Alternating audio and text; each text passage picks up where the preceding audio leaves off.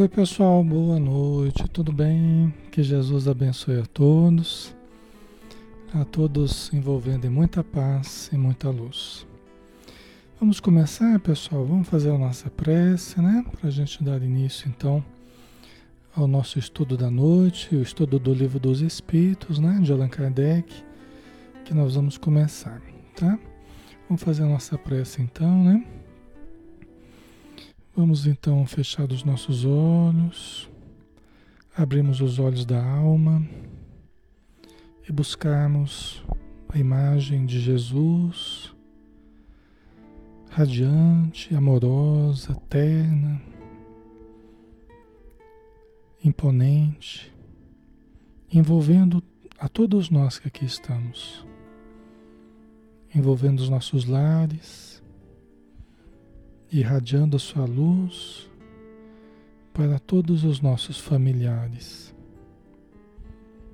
abençoando o nosso lar e abençoando a nossa vida. Senhor Jesus, lembrando as tuas palavras quando tu nos dissestes que onde estivessem reunidas duas ou mais pessoas em torno de teu nome, que ali estarias entre elas. Aqui estamos, Senhor, em torno dos teus ensinamentos, através da doutrina espírita, em torno de Allan Kardec, em torno da espiritualidade, que nós rogamos, nos auxilie, nos proteja e nos induza ao bem. Muito obrigado, Senhor, por mais uma noite de estudos. Que hora iniciamos? E que a tua presença e que a presença dos espíritos amigos abençoem este estudo e nos tragam os instrumentos que necessitamos para vencermos nesta encarnação. Obrigado por tudo e que a tua luz esteja sempre conosco. Que assim seja. Ok, pessoal, vamos lá, né? Vamos começar. Meu nome é Alexandre Xavier de Camargo, falo aqui de Campina Grande, tá? Em nome da Sociedade Espírita Maria de Nazaré. Todos são bem-vindos. Esse estudo é um estudo interativo. Todos podem participar, podem perguntar, podem acrescentar, tá? Fiquem à vontade. Então vamos lá, né? Estudo do Livro dos Espíritos de Allan Kardec.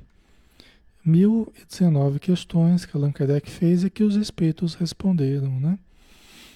E nós estamos terminando hoje, pessoal, é, o, o estudo de semana passada, né? Que nós estamos falando sobre a vida e a morte. Vocês lembram, né? O tópico do capítulo 4 né, o penúltimo tópico do capítulo 4 do princípio vital. Né?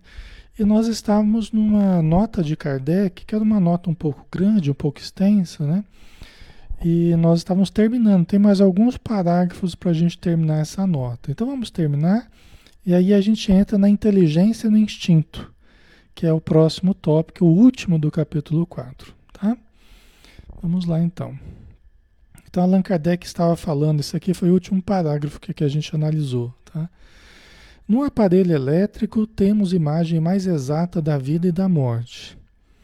Esse aparelho, como todos os corpos da natureza, contém eletricidade em estado latente. Os fenômenos elétricos, porém, não se produzem senão quando o fluido é posto em atividade por uma causa especial. Então, até a gente falava, né? Nós somos seres elétricos também, né? É, e nós recebemos um fluxo do pensamento vindo do espírito, passa pelo perispírito, aciona o fluido vital que faz a ligação entre o perispírito e o corpo físico, né? Aciona o fluido vital, atinge o corpo físico, né?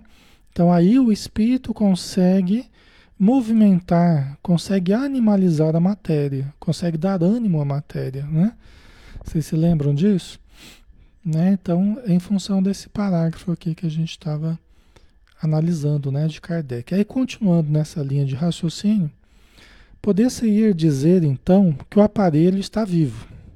Então, nós estamos vivos, né? Porque nós, espíritos, estamos, através do perispírito e do fluido vital, nós estamos conseguindo dar vida à matéria, né? Estamos conseguindo animar aquele organismo que agora consegue se manter, né? Junta matéria com o princípio vital, o, junta a matéria com o, o a, junta o espírito com a matéria, desculpa, e aí nós temos a produção do fluido vital, né? Como os espíritos têm ensinado para gente, ok? Então poder-se-ia dizer que o aparelho está vivo. Vindo a cessar a causa da atividade, cessa o fenômeno. O aparelho volta ao estado de inércia. Né? Quer dizer, se escasseia, se os órgãos não conseguem mais extrair o fluido vital do ambiente, do oxigênio, da alimentação, dos líquidos que a gente ingere, né? Vocês lembram, né? Então nós precisamos criar um organismo e esse organismo funcionando a junção do espírito com a matéria vai se produzindo continuamente o fluido vital. Né? Se os órgãos perdem a capacidade de produzir o fluido vital, perdem a capacidade de respirar, o coração, a capacidade dos batimentos cardíacos, da circulação e tudo mais, nós não conseguimos mais extrair do fluido vital, produzir do fluido vital, e não conseguimos mais alimentar a relação entre a matéria e o corpo, entre a, a, o espírito e a matéria. Tá?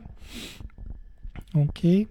Aí ele diz aqui: os corpos orgânicos são assim, uma espécie de pilhas ou aparelhos elétricos nos quais a atividade do fluido, do fluido vital, né, determina o fenômeno da vida.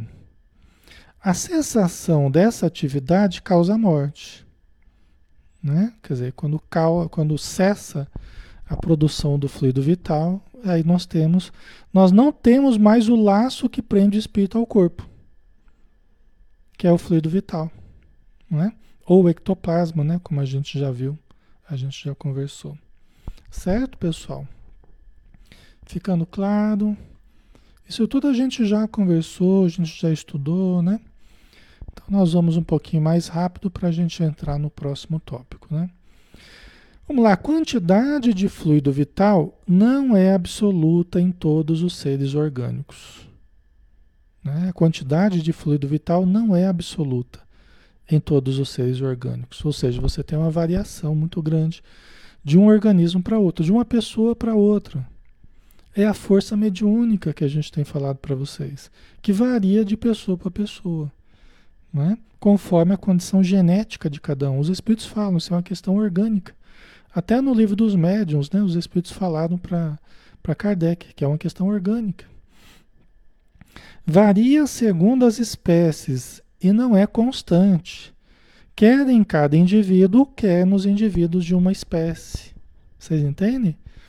Então, conforme a, a, a, os espíritos nos ensinam no, nos domínios da mediunidade, que o André Luiz assistiu aquela palestra, né, o Espírito falando para ele, né, para uma assembleia, né, explicando que todos os seres vivos têm o ectoplasma ou fluido vital, todos os seres vivos, porque senão não chamaria fluido vital, né, que é o fluido que permite a vida, né? OK? Certo, pessoal.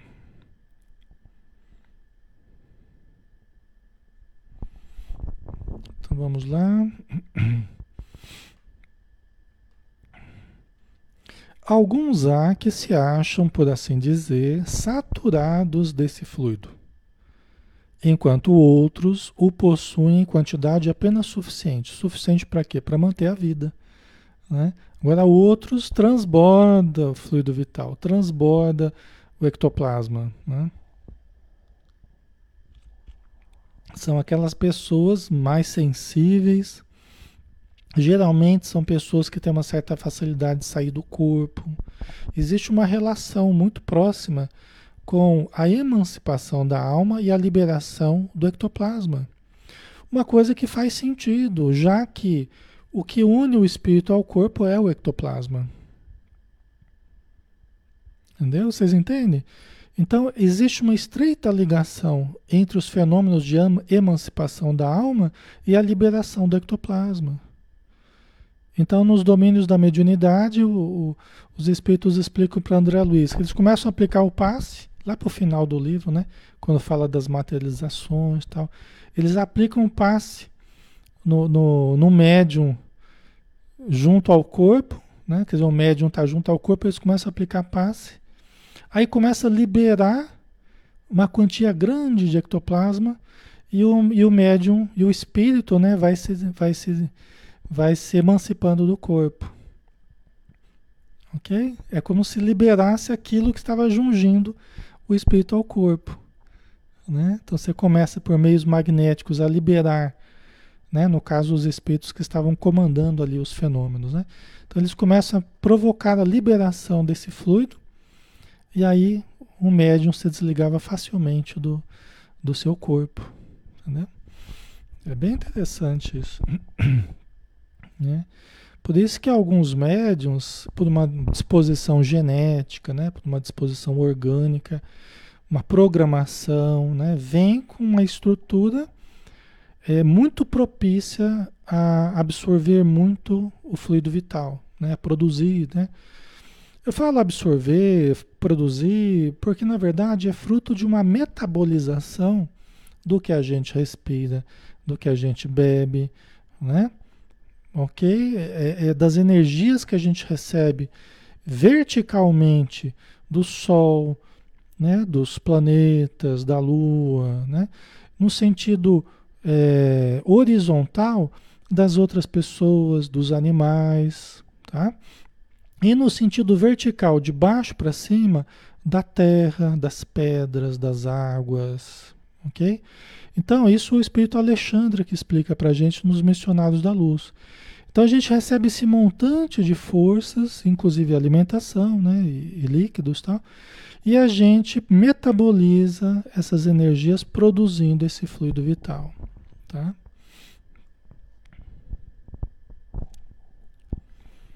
Ah, Cíntia, né? É interessante saber que a quantidade de ectoplasma tem relação com esses desprendimentos do corpo. É a viagem astral?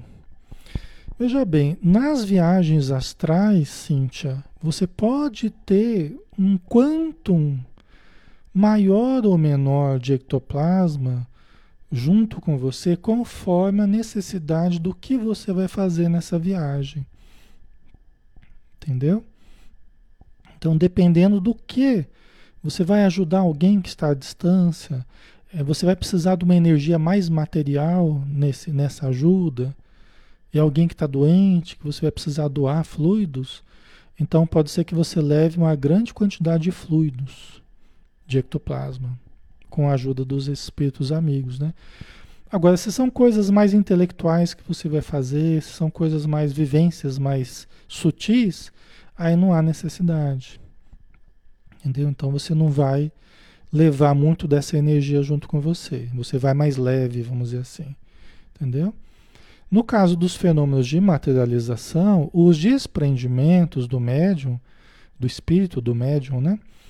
Eles são acompanhados de liberação de grandes quantidades de ectoplasma. Por quê? Porque os espíritos vão manipular essas energias junto com as energias deles, né, do fluido cósmico universal, junto com as energias da natureza, que eles retiram das, das árvores, né, princípios vitais das árvores, das plantas, e vão misturar para produzir as materializações. Então é um caso específico, entendeu? É um caso específico no caso das materializações, né? Agora, das viagens astrais, não há tanta necessidade do ectoplasma, tá? Ali é, é acionado então o ectoplasma com a ajuda dos espíritos. Então, nós produzimos continuamente, é um fenômeno biológico, tá? É um fenômeno biológico e nós estaremos onde, é, é em qualquer lugar onde estivermos, nós estaremos com um conjunto de forças que nós temos. Se nós temos uma disposição de muita produção de ectoplasma, nós estaremos transbordando de ectoplasma. Se a gente ainda não lida com as nossas energias, não aplica paz, não participa de reunião mediúnica, nem sabe de nada disso, você vai acumulando essa força. Entendeu? Aí isso acaba sendo usado pelos espíritos infelizes, vampirizadores, por quê? Porque é energia vital. E eles querem vampirizar nossa energia vital. Vocês entendem a, a delicadeza que é isso?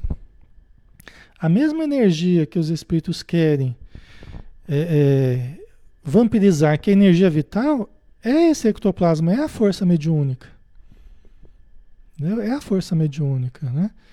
Então, por isso que é, quando nós não estamos controlados pelos bons espíritos, nós estamos controlados pelos espíritos infelizes.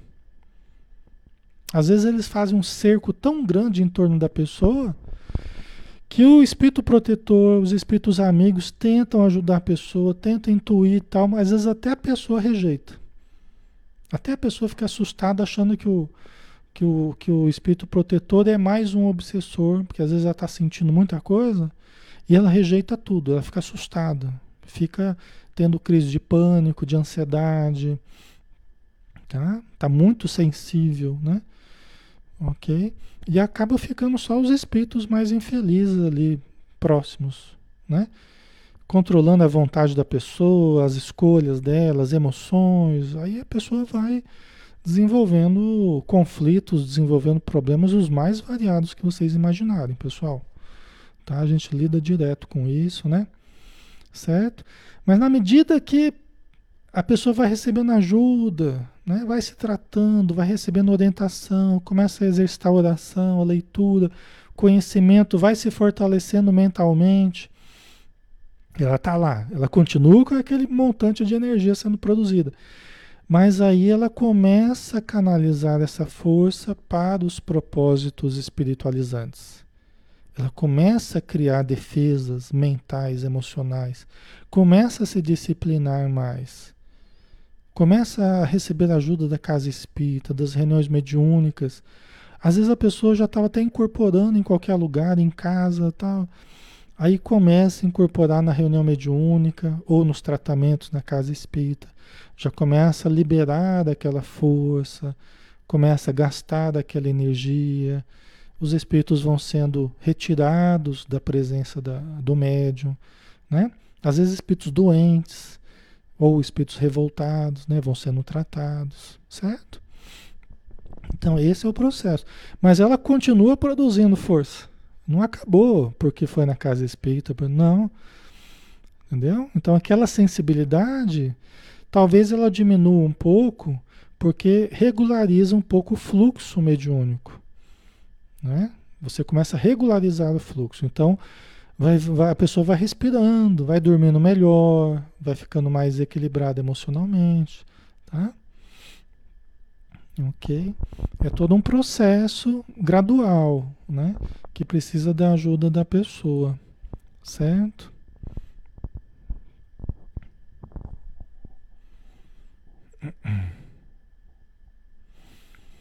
A Maria Elisa. Tem uma amiga assim, ela diz que nem pode participar desses encontros porque ainda não sabe lidar com isso, né?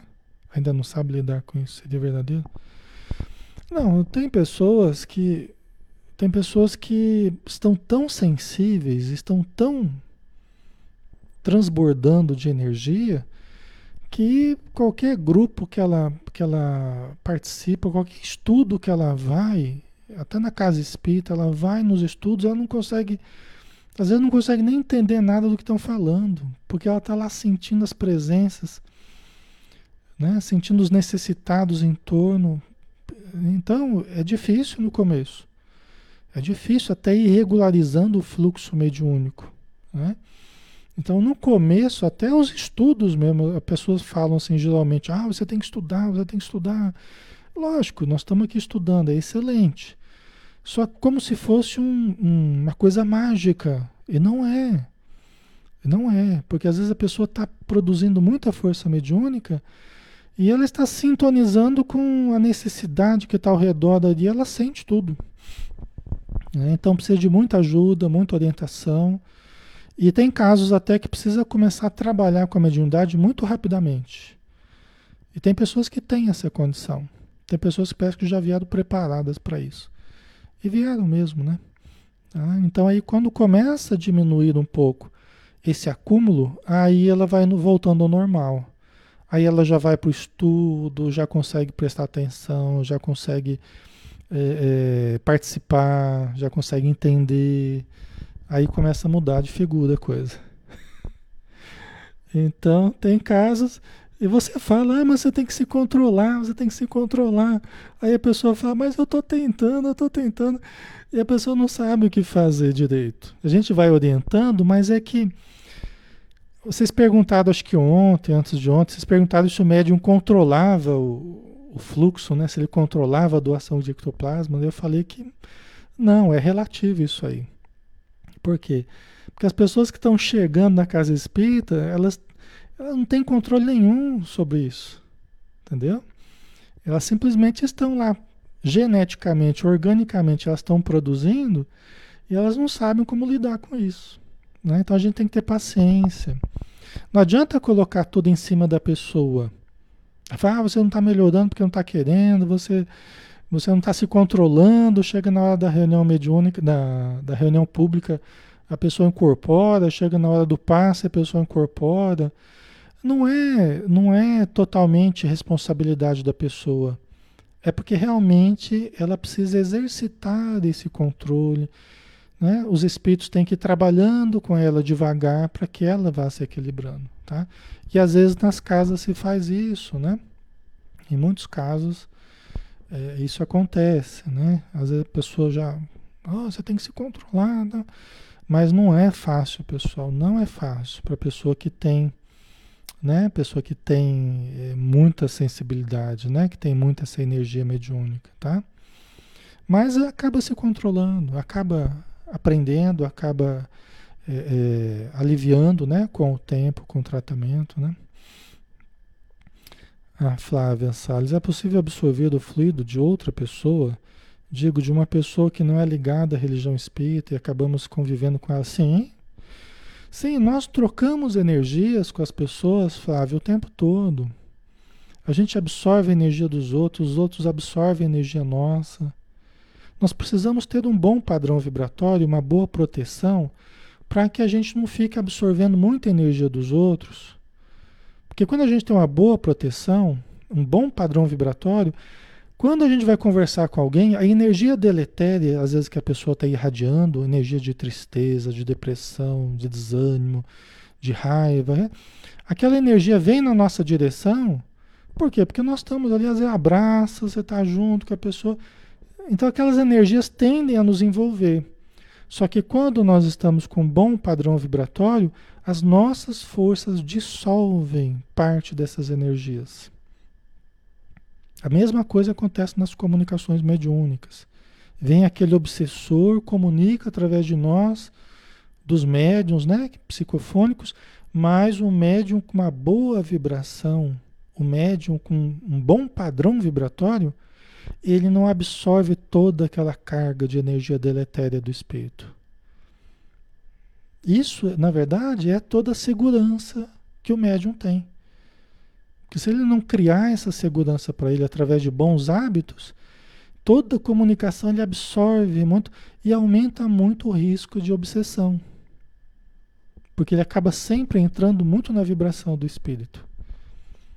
A gente fala, ah, o médium tem que entrar na vibração do espírito, em termos. Ele tem que sintonizar com o pensamento, sintonizar com as emoções, e vai sentir as dores também tal. Mas se o médium tem bons hábitos, ele, essa couraça dele, essa, esse campo vital dele, dissolve as energias deletérias que o, que o espírito traz. Isso está bem explicadinho isso está bem explicadinho no livro Nos Domínios da Mediunidade, pessoal.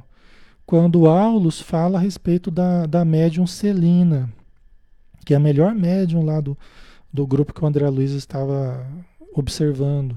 Tá? Está bem explicado ali. Isso é toda a segurança do médium, tá, pessoal?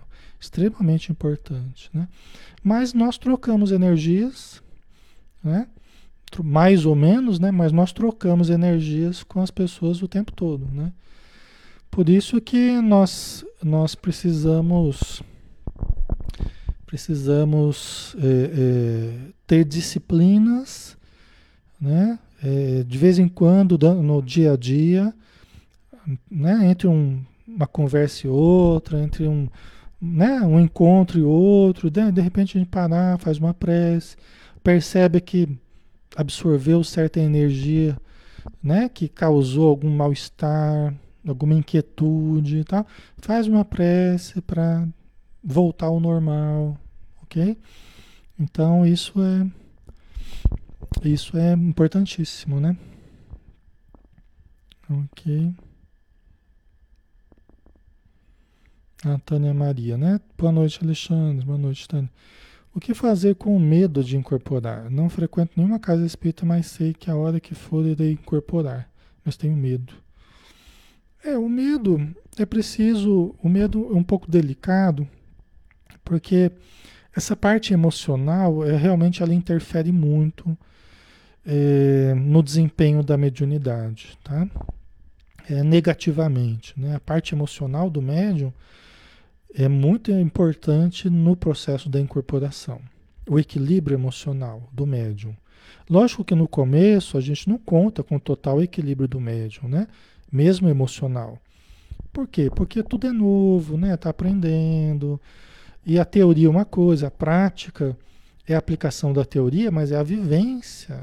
É diferente, não porque contraria a teoria, mas é porque é a vivência prática da teoria. Então a gente aprende muita coisa na prática, aplicando a teoria, né? Mas é uma vivência específica, tá? E essa vivência é permeada de insegurança, né? tem que ir sendo orientado por alguém, conversando com alguém, te dando dúvidas tal. Só que as pessoas que têm muito medo, é importante o conhecimento. O conhecimento ele vai ajudando a desfazer muitos medos.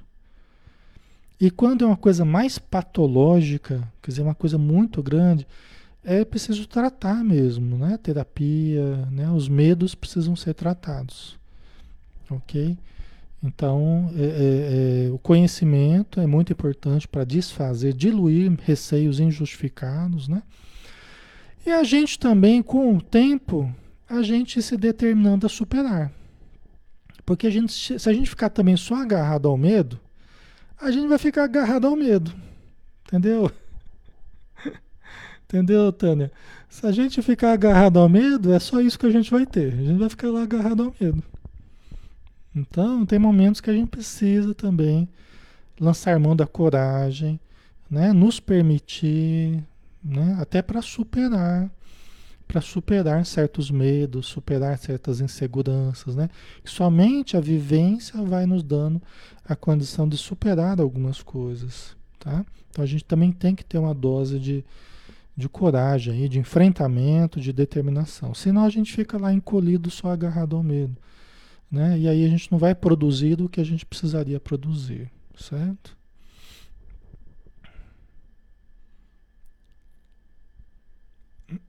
A Ursulina, eu às vezes sinto as dores dos outros na casa espírita.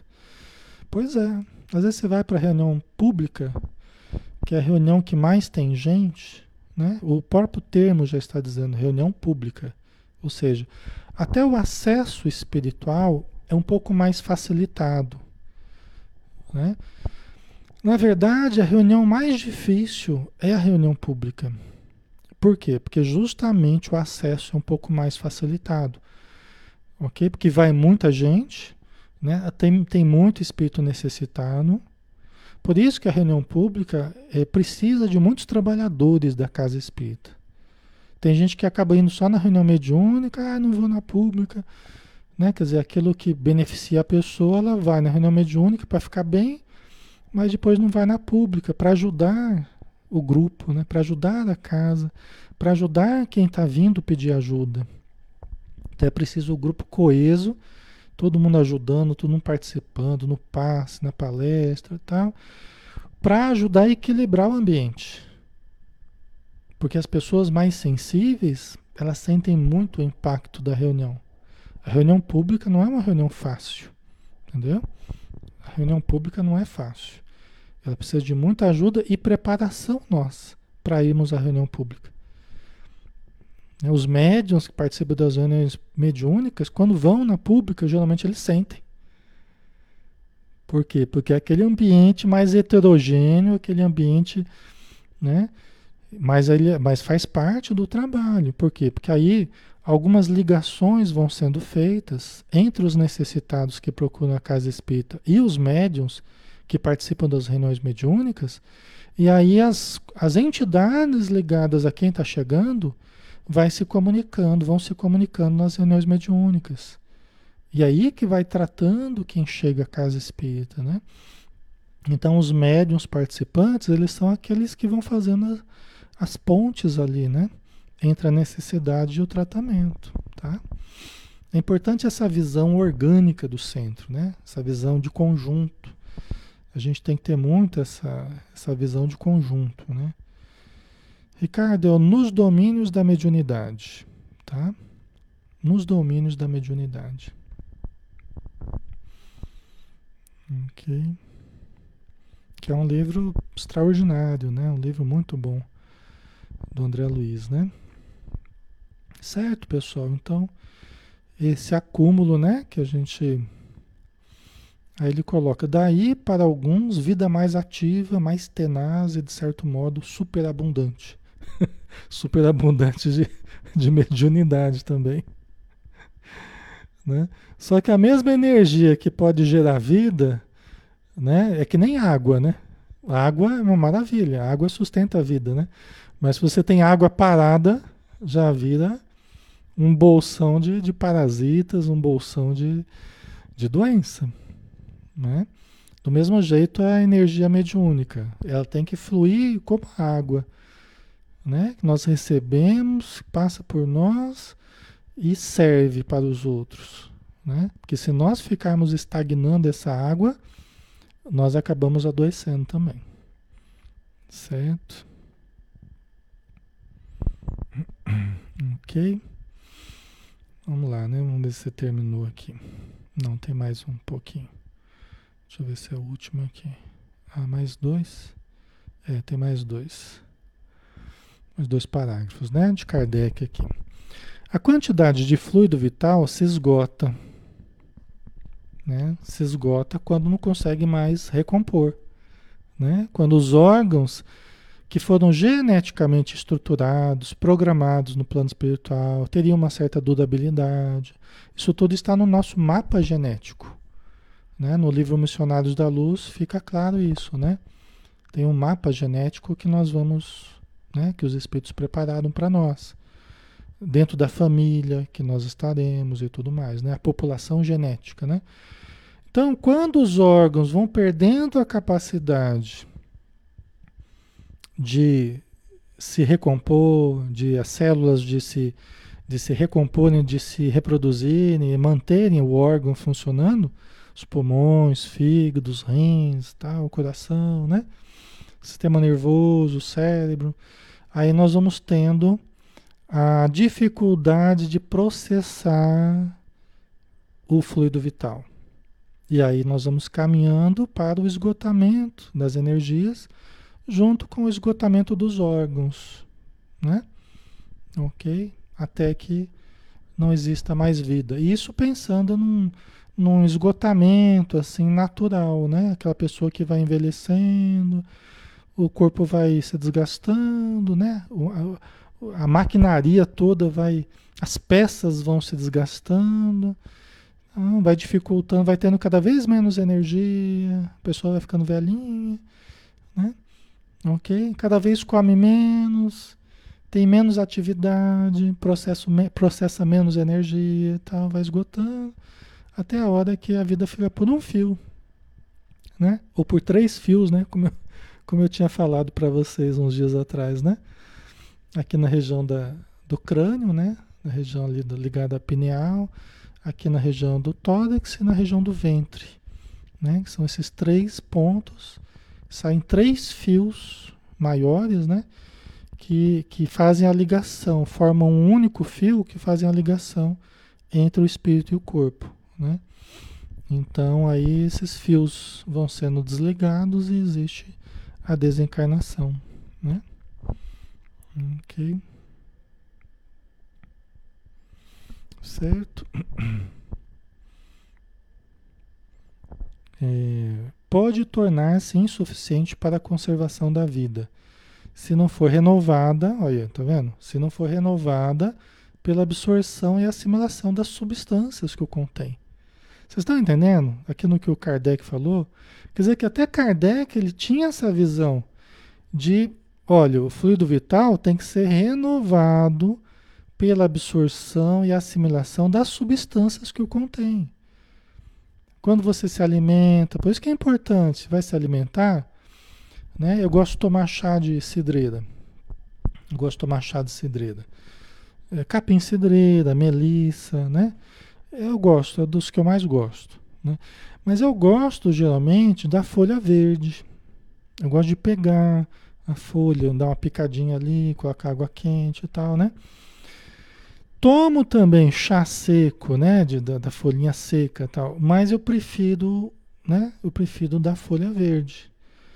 Eu prefiro o chá de hortelã colhido no pé, né? Da cidreira, colhido no pé né, os legumes, as verduras, é preferível que a gente absorva mais esses alimentos é, é, sem serem processados, né? Ok? Esses alimentos colhidos, né? É lógico que a gente sabe, a gente entende a dificuldade que todos nós temos, né? Com a questão do alimento hoje.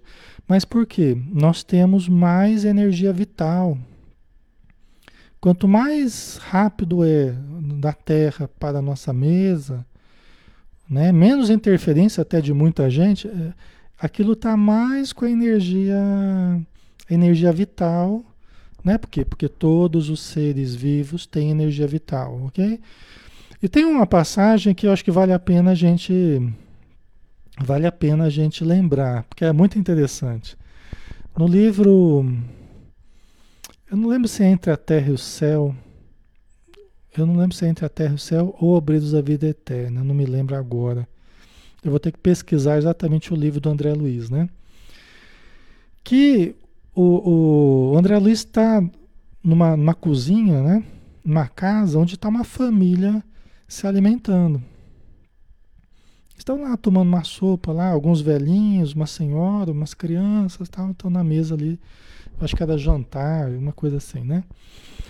E aí o André Luiz viu que um, um espírito infeliz, porque tinha alguns espíritos, né? Algumas pessoas desencarnadas, até parentes do, do, do, dos habitantes da casa ali, né?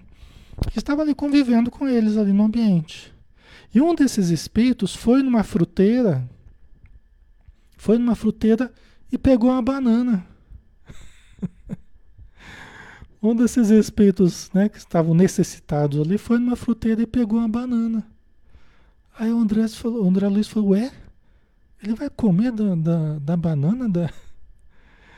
E aí começou a perguntar para o instrutor, falou, mas como é que um espírito comendo da, da, da comida do, dos encarnados ali, né?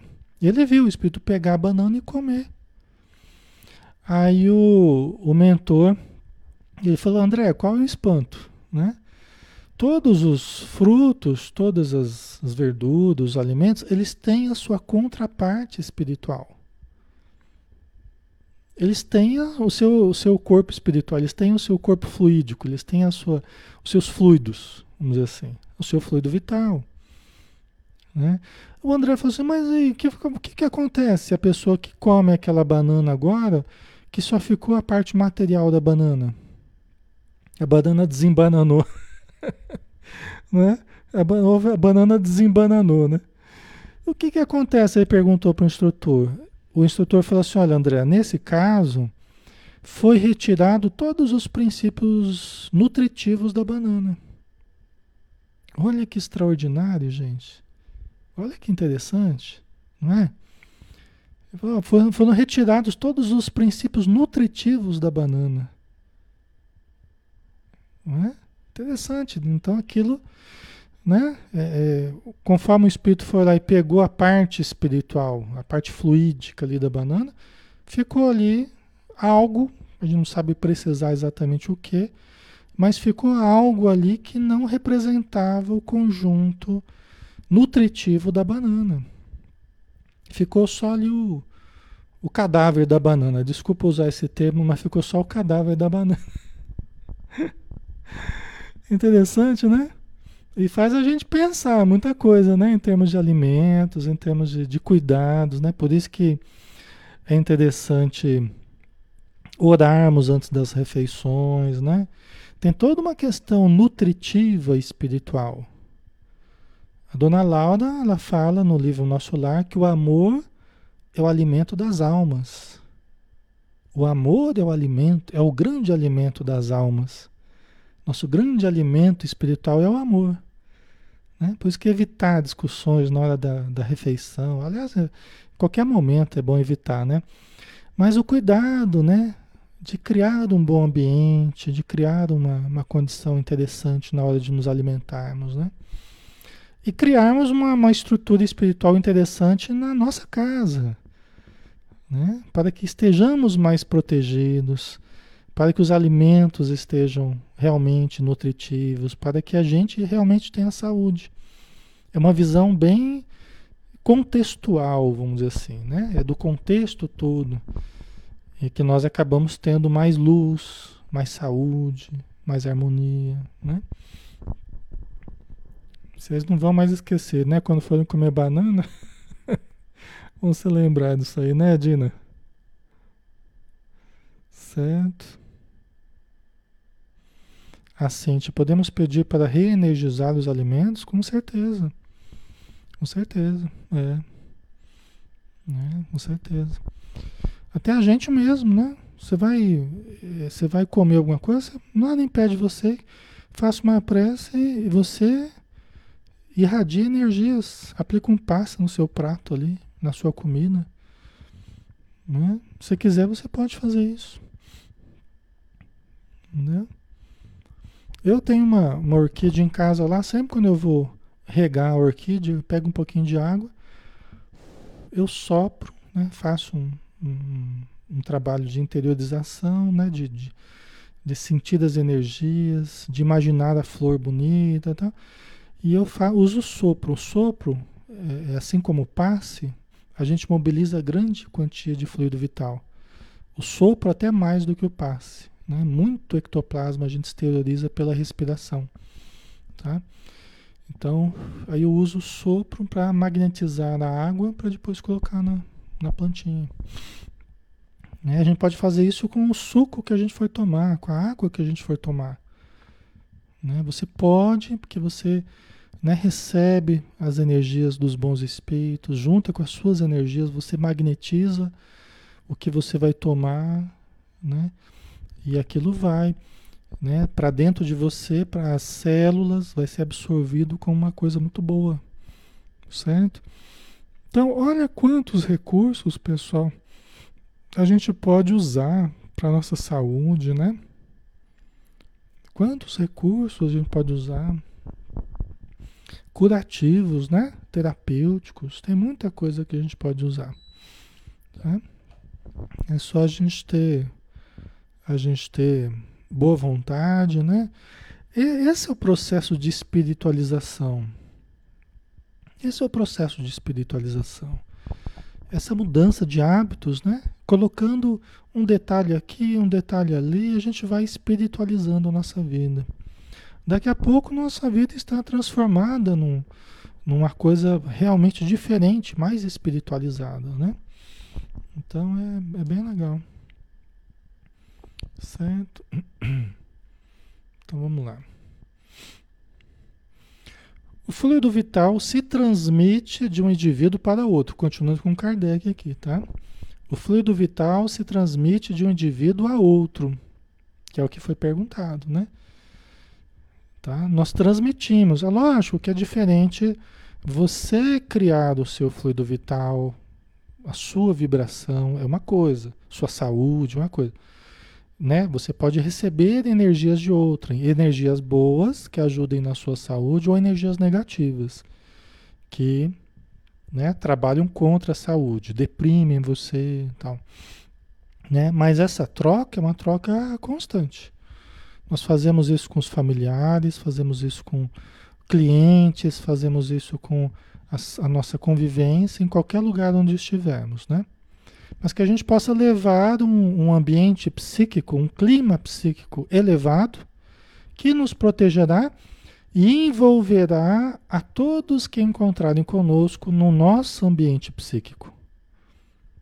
Né? Você pode até dizer uma frase assim, né? O meu ambiente psíquico, né? O meu ambiente energético, psíquico, o ambiente mental, vibratório está iluminado e perfeito, né? Está saudável, harmônico. É, pode ir fixando essa, essa frase, né? né? Pode construir como você achar melhor, mas dando essa ideia de que eu estou envolto em luz, e envolvo todas as pessoas na minha luz. Né? Eu estou envolto em luz, na proteção divina, e envolvo a todos que, com quem eu encontrar no meu dia, por exemplo. Você pode fazer esse aquecimento de manhã cedo, né? antes de trabalhar. Você já vai com outra energia, né? já vai irradiando outra energia também para as pessoas. Certo?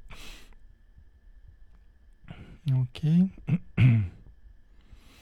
Então são coisas bem práticas, né? Aquele que o tiver em maior porção pode dá-lo a um que tem em menos e em certos casos prolongar a vida de a vida prestes a extinguir-se. Então vamos por partes aqui, né? Ocorre é, uma certa osmose espiritual, né? O que, que é osmose, né? Na teoria dos fluidos, é, na teoria dos fluidos, é osmose é, é estudado na biologia, né? Osmose ou é na física? Acho que é na biologia, né? É de um meio que tem mais para um meio que tem menos, né? Esse é o princípio da osmose. Então você coloca dois copos comunicantes ali, o que tem mais vai acabar passando para o que tem menos e vai equilibrar, os dois vão ficar iguais, não é assim? Isso ocorre no sentido no sentido espiritual também, no sentido energético, que nós estamos falando de fluidos, né? Pessoa que está com mais energia e vem uma outra que está com menos, há uma tendência àquela pessoa absorver parte da nossa energia. Entendeu? Por necessidade que ela está, né? Por carência, por por isso que as pessoas que estão nessa condição, elas costumam sugar muito a nossa energia. Faz parte da convivência, faz parte da caridade, faz parte da ajuda, do processo terapêutico. É normal, né? É normal isso, tá? Nós não devemos recusar esse processo, a não ser quando está virando meio de vida para a pessoa. Como assim, Alexandre, meio de vida? Não entendi.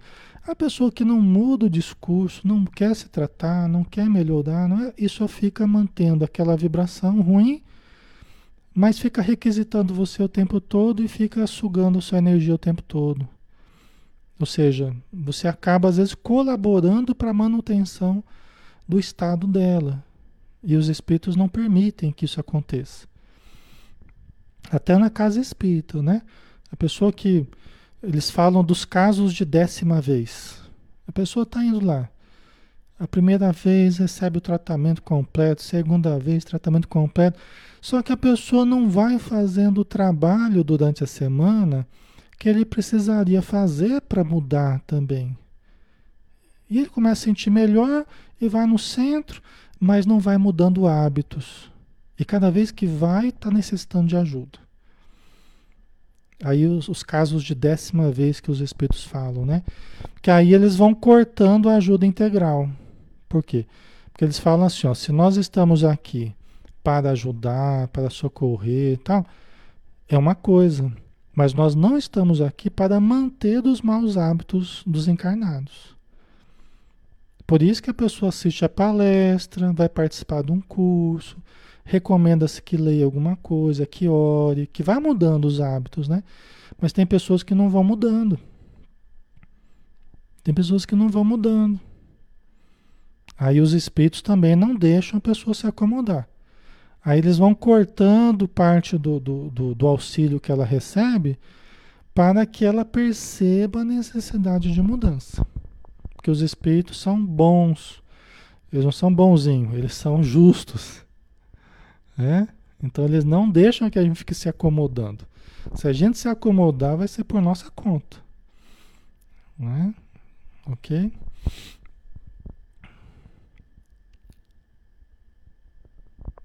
A Carmen, né? Pode acontecer sobre essa sugação de energia com uma criança de 11 anos, da criança passar essa impressão de que ela está sugando a sua energia.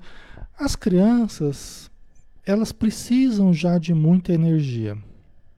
Por quê? Porque é um ser que está em desenvolvimento, crescimento, em todos os sentidos, ela está se adaptando à vida. Então, normalmente, né, quem tem filhos tal, sabe que as crianças pequenas, elas dão muita alegria, muita satisfação, é uma coisa muito gostosa.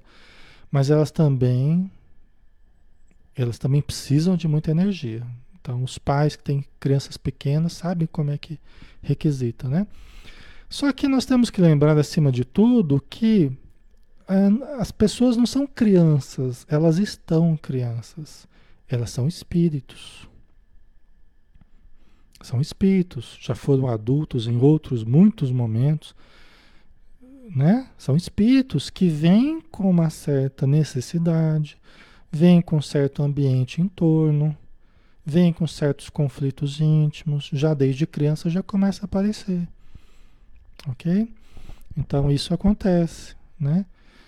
É, tem espíritos que estão em casa que eles têm uma luz eleva a família inteira, a vibração daquela criança tem uma luz.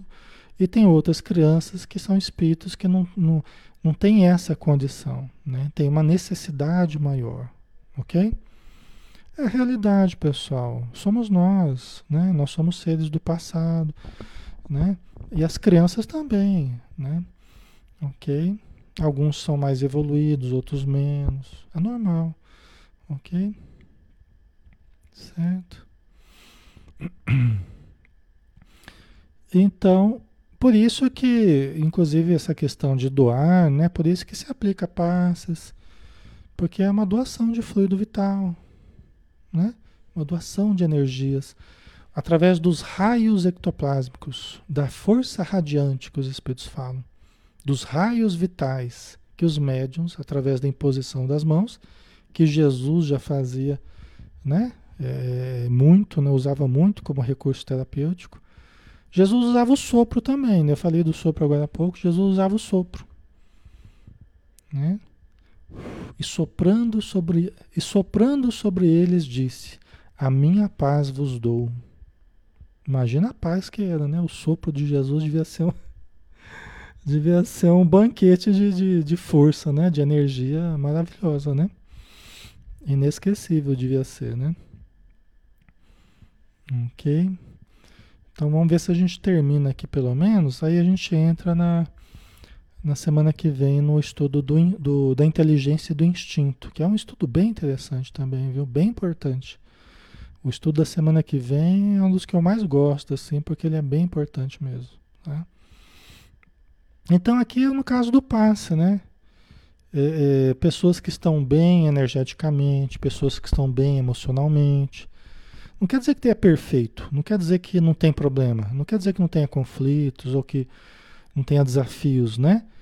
Tem muito, como qualquer pessoa, mas que estão conseguindo administrar as questões físicas, emocionais, relacionais, de uma forma razoável que permita ajudar outros que estão mais precários. Esses são os passistas, né? Que canalizam as forças do alto. Né? O passe é sempre um, né? Nós estamos pedindo as energias divinas, dos bons espíritos, juntamos com o nosso fluido vital, com o nosso ectoplasma e exteriorizamos em forças radiantes, usando a nossa vontade, usando o nosso sentimento, as imagens saudáveis que a gente irradia junto com a energia, tá? Assim é o passe, né? sem muito segredo, sem muita complexidade, como os espíritos gostam que a gente faça sem muita complexidade. Esse é o passe, entendeu? Que exige uma busca de elevação, bons propósitos, né? uma razoável preparação, e boa vontade de doar-se, boa vontade de amar, né? É isso, tá? Ok? Certo? É, e aí que para terminar, deixa eu acho que esse aqui é o último, né? Deixa eu ver. É, é o último. E aqui para terminar, pessoal, é, em certos casos, em certos casos, pode prolongar a vida prestes a extinguir-se.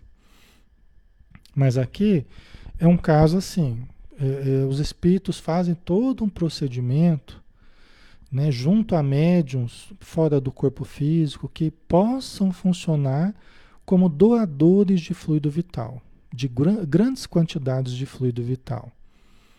Tá? Eu até já falei isso para vocês, né? Tem isso, é, tem obra do André Luiz que fala sobre isso, acho que no Nobreza da Vida Eterna, se não me engano. Tem no livro do Divaldo Painéis da Obsessão também. Ali no, no, no livro do Divaldo, ele conta, ele fala até do aparelho que eles usaram, né? Como é que foi e tal. Misturaram lá o fluido vital com clorofila também, achei bem interessante. E deram mais cinco anos, se eu não me engano, cinco anos de vida para uma pessoa. Então, com certeza, eles fortaleceram os órgãos vitais, os órgãos imprescindíveis para a absorção do fluido, né? Que precisaria trabalhar com normalidade para continuar processando as energias vitais durante mais esse tempo, certo? Mas aí não é assim, é, é uma coisa assim tão corriqueira. Né? Esses aí são casos que se justifica mesmo, porque a pessoa ainda precisa resolver certas questões junto à família ou junto à sociedade. Ela é uma pessoa importante ainda no contexto, ela precisa de mais algum tempo. Então vamos dar uma sobrevida para ela, tá? Então acontece esse caso aí, certo? Ok. Deixa eu ver aqui. Ali as mães direto dão esse passe até sem saber, é verdade. Às vezes a mãe tá lá carinhando o filho, né? E tá né, naquela vibração boa, naquele sentimento gostoso, né? Aquela ternura, tá envolvendo. Tá envolvendo o filho em fluidos, né? Em fluidos balsamizantes, né?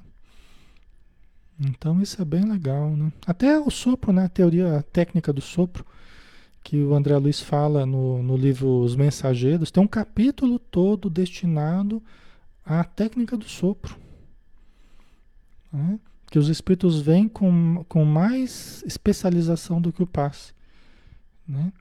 Ele tem uma ação no corpo, uma ação física mais intensa do que o passe. Mobiliza mais, maior contingente de fluido vital. E o sopro? O sopro a gente sempre usou, né? Ah, vem cá, dá...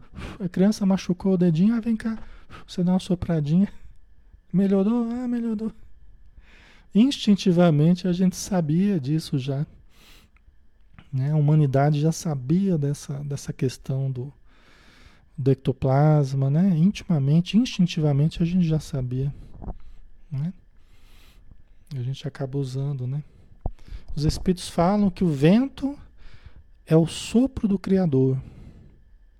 É o sopro divino do Criador varrendo os campos, semeando a vida, né? movimentando a vida. Olha que bonito, né? Certo? Ok, pessoal, acho que nós terminamos por hoje então, né? Vamos ficar por aqui, já estamos na nossa hora. Aí semana que vem não perco então, tá? Vamos falar sobre inteligência e instinto, mas é muito importante. É muito interessante esse assunto, tá?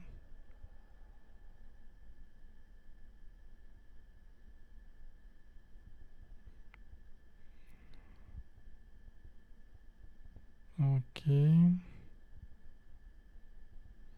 Então tá jóia, pessoal. Ok. Tá certinho, né? Então vamos fazer a nossa prece final.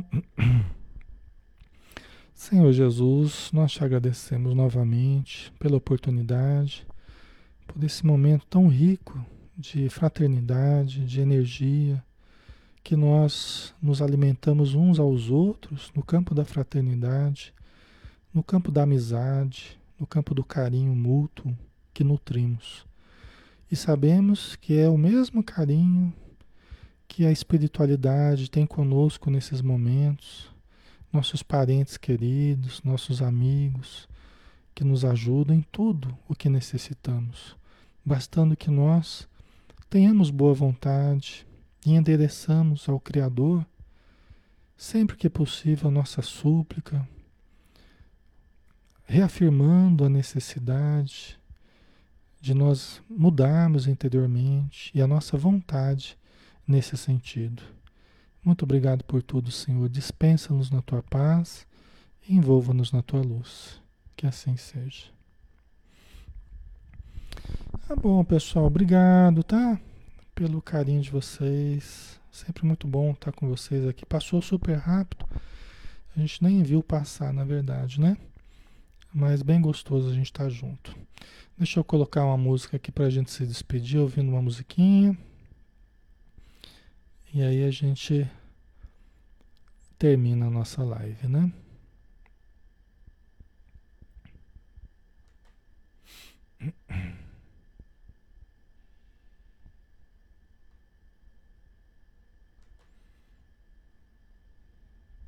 Muita paz a todos, pessoal.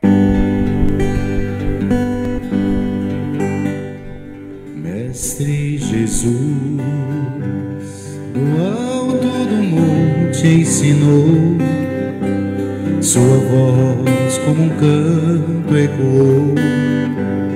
Me ensine o caminho, Senhor, do reino de paz. Disse Jesus, bem-aventurados sois vós, o sal da terra, que brilhe a vossa luz, a luz do mundo.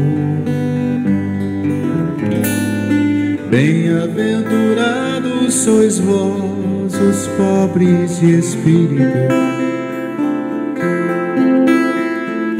Bem-aventurados sois vós que estáis aflitos. Bem-aventurados sois vós os pacíficos, que brilhe a vossa luz, a luz do mundo. Bem-aventurados sois vós os limpos de coração. Bem-aventurados sois vós os que perdoam. Bem-aventurados sois vós os que choram, que brilhe a vossa luz, a luz do mundo.